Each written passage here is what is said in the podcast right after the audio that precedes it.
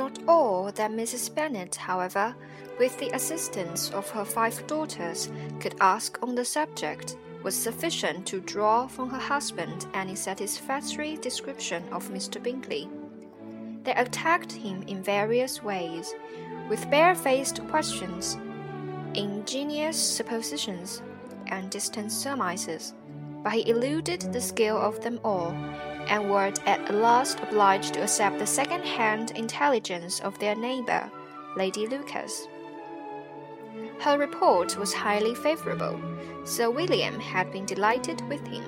He was quite young, wonderfully handsome, extremely agreeable, and to crown the whole, he meant to be at the next assembly with a large party. Nothing could be more delightful.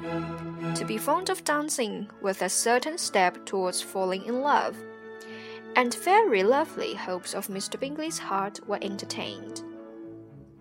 If I can see one of my daughters happily settled at Netherfield, said Mrs. Bennet to her husband, and all the others equally well married. I shall have nothing to wish for. In a few days, Mr. Bingley returned Mr. Bennet's visit and sat about ten minutes with him in his library. He had entertained hopes of being admitted to a sight of the young ladies, of whose beauty he had heard much but he saw only the father.